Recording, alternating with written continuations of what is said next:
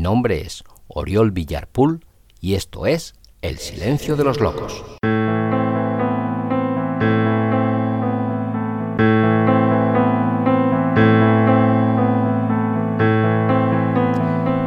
Hola, hola, hola. Sé bienvenida, sé bienvenido a un nuevo episodio de este tu podcast llamado El Silencio de los Locos. Hoy voy a leer un relato incluido en mi libro llamado, como este podcast, El silencio de los locos y otras historias reales, apuntes sobre el amor, el odio, el horror y otras cosas. Es un libro de relatos que podrás adquirir, si lo deseas, en Amazon. Y ya, sin más preámbulo, voy a pasar a la lectura de un relato al que le tengo un cariño especial. Un relato titulado Lágrimas de Metal.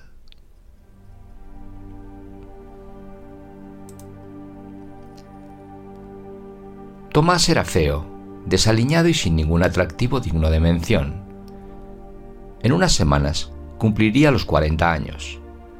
Se levantaba de la cama a media mañana y todavía albergaba la esperanza de encontrar su primer empleo vivía en un pequeño y desvencijado ático, un habitáculo que en sus mejores tiempos ya era inhabitable, un lugar en donde no querían vivir ni los más miserables de los más miserables de su barrio.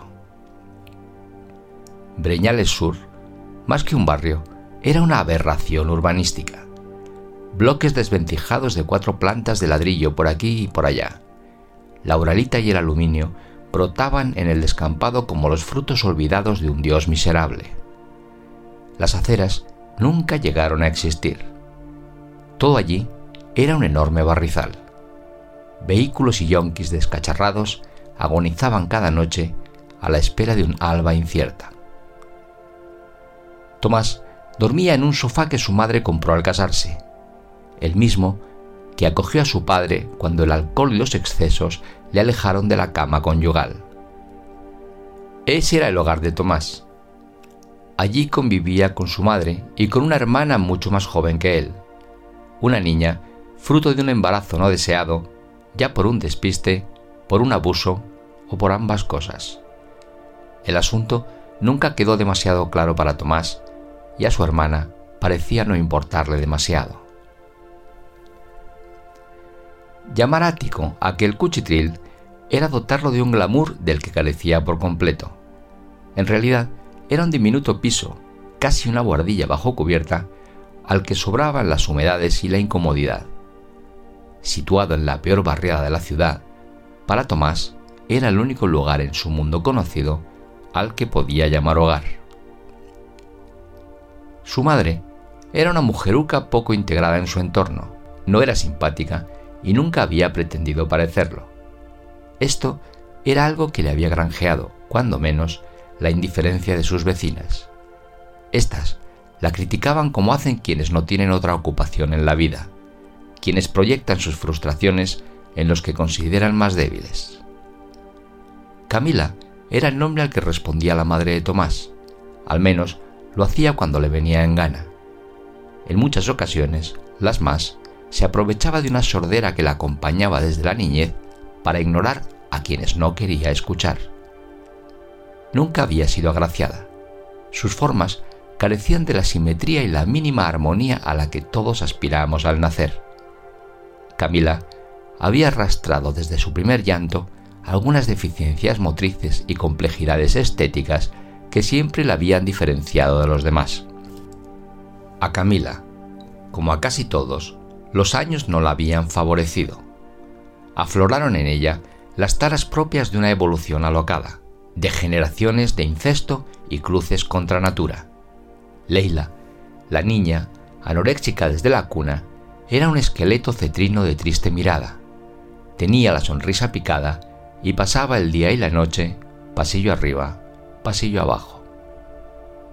Camila, Leila y Tomás habían vivido siempre en la escasez desde que el padre abandonó la casa y este mundo, empapado en alcohol y ahogado por sus propias miserias.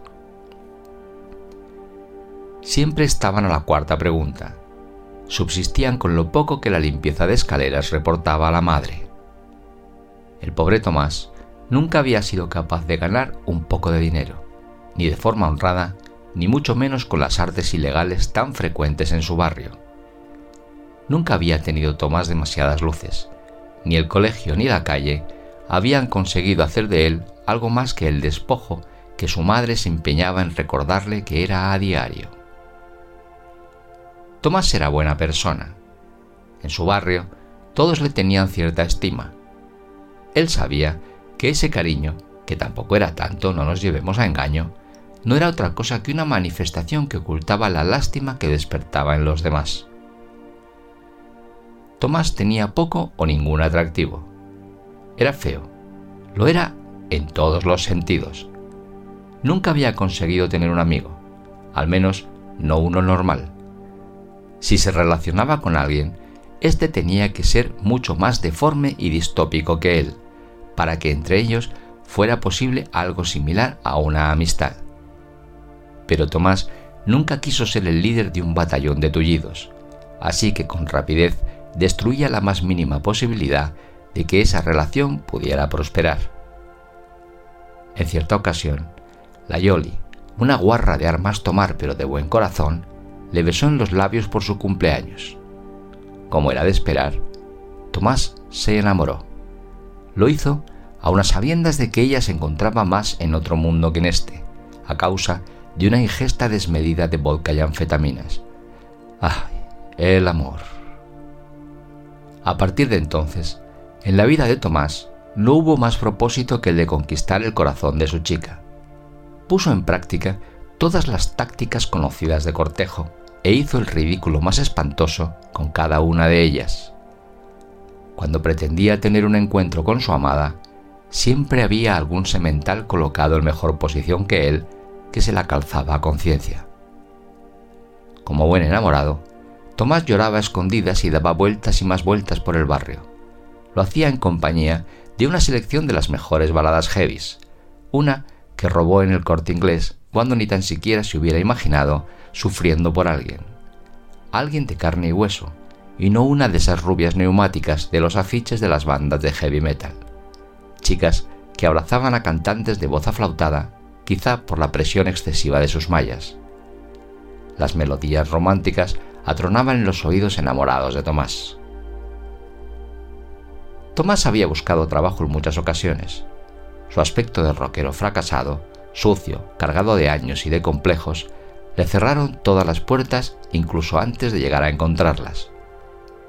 En cierta ocasión, logró superar los pasos previos y fue citado por una empresa para una entrevista personal. Tras una acogida amable, se sentó y escuchó la primera pregunta del entrevistador. Tomás notó que el psicólogo sentado frente a él ocultaba una ceguera tras unas enormes gafas de sol. Su nariz comenzó a gesticular de modo cada vez más ostensible. Demostraba sin ningún disimulo su desagrado ante el aliento fétido de Tomás.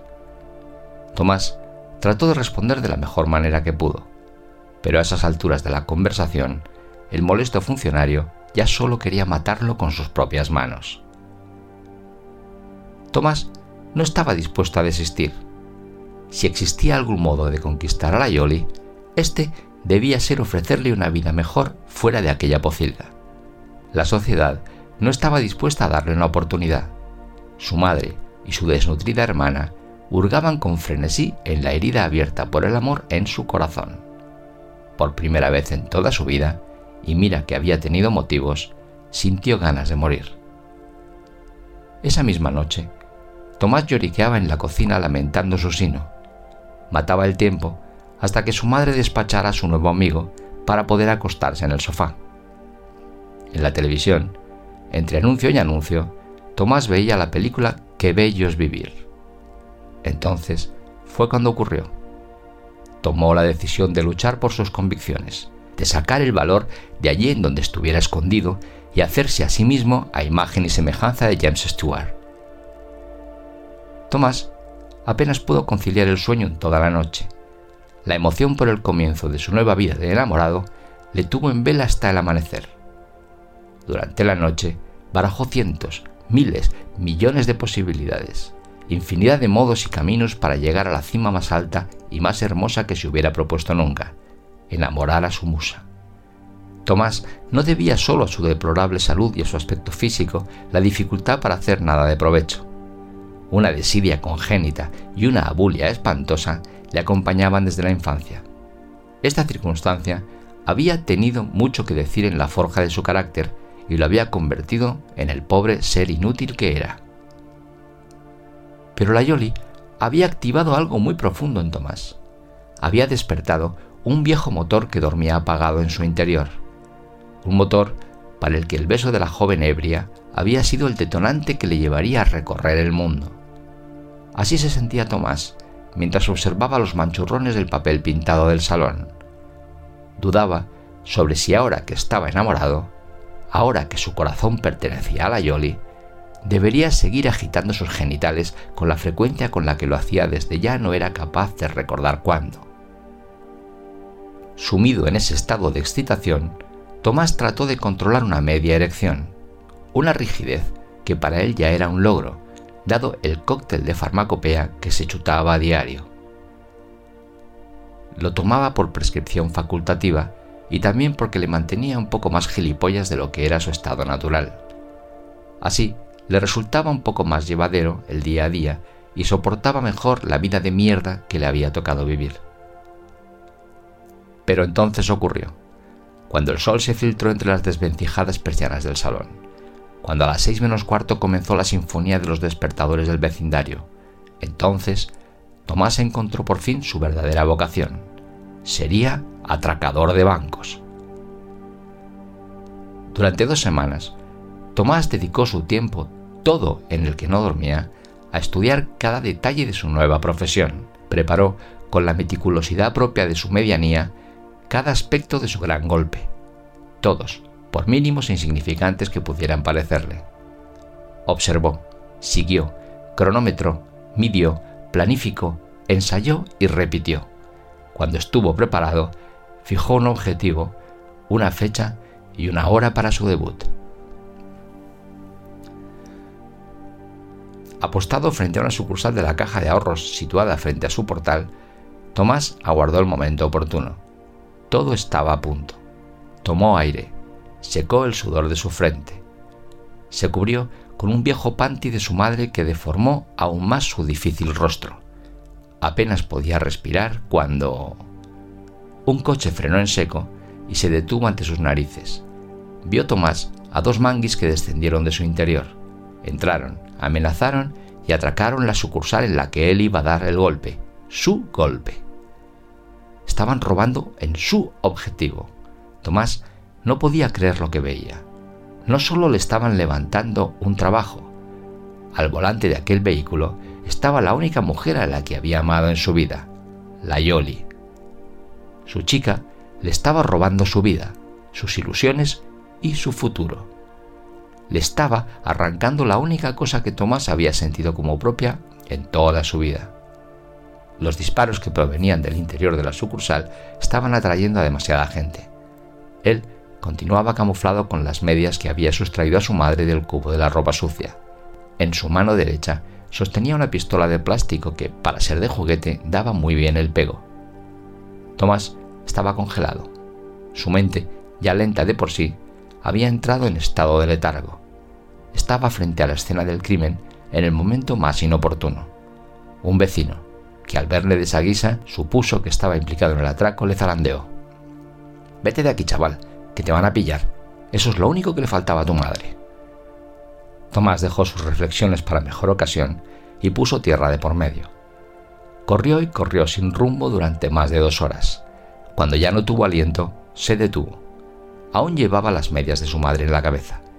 Comprendió que su asfixia se debía en gran medida a ese estúpido detalle. Pero el dolor del corazón de Tomás era tan grande que le impedía pensar. Se arrancó las prendas íntimas de Camila, las guardó en el bolsillo de su cazadora y continuó su camino sin destino. Siempre había sabido Tomás que era invisible para los demás. Fuera donde fuera, Nadie le prestaba ninguna atención, ni tan siquiera parecían verle, salvo cuando quería almofarse de él. Pero el hecho de que nadie le hubiera visto, que nadie hubiera reparado en él durante las dos horas en las que había corrido cubierto con un pante y una pistola en la mano, eso le confirmaba que su invisibilidad debía ser algo más que una sensación. Pasó Tomás el resto de la jornada atormentado por su futuro, por su futuro y por el destino de la Yoli. ¿Qué habría sido de ella? ¿Cómo habría terminado el atraco? ¿Qué sería de él ahora? Tanto pensamiento y tanta carrera le llevaron hasta el extremo más alejado de la ciudad. Ante él no había ya más que un sórdido descampado, hogar de yonquis, camellos y putas de todos los colores. Era un solar igual que aquel que, situado frente a su casa, fue su jardín de infancia hacía ya una eternidad. Estaba cansado y estaba solo. Quería regresar a casa. Quería acostarse en una cama. Quería que su madre le arropara. Quería que le contara cómo le había ido el día. Quería que ella, o quien fuera, mostrase algún interés por él, por sus problemas y por su vida. Quería que alguno de aquellos que visitaban a su madre de madrugada fuera su padre. Quería que su hermana no vomitara cada vaso de agua que le obligaban a beber. Quería tantas cosas que sentado en el suelo en aquel oscuro vertedero, lloró de nuevo hasta que la noche cayó sobre él. Estaba Tomás demasiado cansado para regresar caminando hasta su barrio. No tenía ni para pagar el billete del autobús. Se sintió desgraciado y sintió rabia. Tenía ganas de matar a alguien, pero sabía que nunca sería capaz de hacerlo. De modo que al ver a dos chicas que venían andando por la carretera, pensó en atracarlas y conseguir así algo de guita. Ensayó su frase y agravó un poco la voz. Se armó de valor y entró al trapo. Las inocentes chiquillas resultaron ser dos expertas en artes marciales que en vez de solucionar sus problemas económicos le dieron más golpes que a un tambor. Tomás sintió terror. Suplicó al descubrir que sus víctimas pensaban cegar su maltrecha virilidad. Desnudo y ensangrentado, gimoteó mientras era vejado con una saña cruel y desproporcionada. Apenas sintió las cuchilladas. Una enorme hemorragia le hizo perder la razón. Tomás apuntó una leve sonrisa. Quizá pensó que por fin había llegado su hora. Quizá eso fuera lo mejor que le pudiera ocurrir. Pero de eso nada. Hoy Tomás pide limosna en las escaleras del metro. Ha ganado mucho peso y presenta un desagradable aspecto vacuno. Su madre le cerró las puertas del ático a la muerte de la niña. La Yoli murió en el atraco. Desde entonces, a Tomás ya todo le da igual. Hace tiempo que no pronuncia una sola palabra. Su voz aniñada le avergüenza. Sabe que esto es lo único que el mundo le va a ofrecer. Por primera vez se siente resignado. Hoy parece que ha encontrado un cierto equilibrio.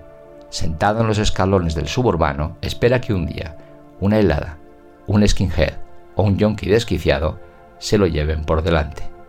Mientras tanto, la soledad, el abandono y el recuerdo de su único y gran amor, aunque breve e imaginario, son sus únicos recuerdos. Son la causa de sus casi permanentes lágrimas de metal. Queridas, queridos, así termina la lectura de Lágrimas de Metal, relato incluido en mi libro el silencio de los locos y otras historias reales. Apuntes sobre el amor, el odio, el horror y otras cosas. Libro que podrás encontrar en Amazon. Y así más, me despido de todos vosotros y todas vosotras, deseándoos la mayor felicidad del mundo. Hasta pronto.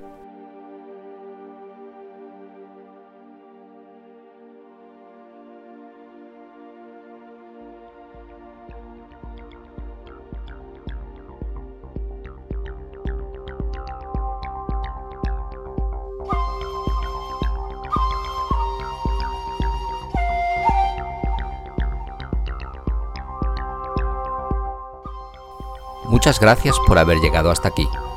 Recuerda que si te apetece saber más de mí o conocer mejor lo que escribo, puedes y debes visitar mi web www.oriolvillar.es. Allí encontrarás relatos, poemas, textos teatrales, guiones de cine, artículos y muchas cosas más. Si quieres contactar conmigo, puedes hacerlo en Facebook y en Instagram. Escribe Oriol Villar Escritor y allí te estaré esperando. Si te apetece adquirir mi libro Microdolor, escribe en Google Microdolor Amazon y lo tendrás a un solo clic de ti. Si prefieres el correo electrónico, contacto arroba oriolvillar.es es tu opción.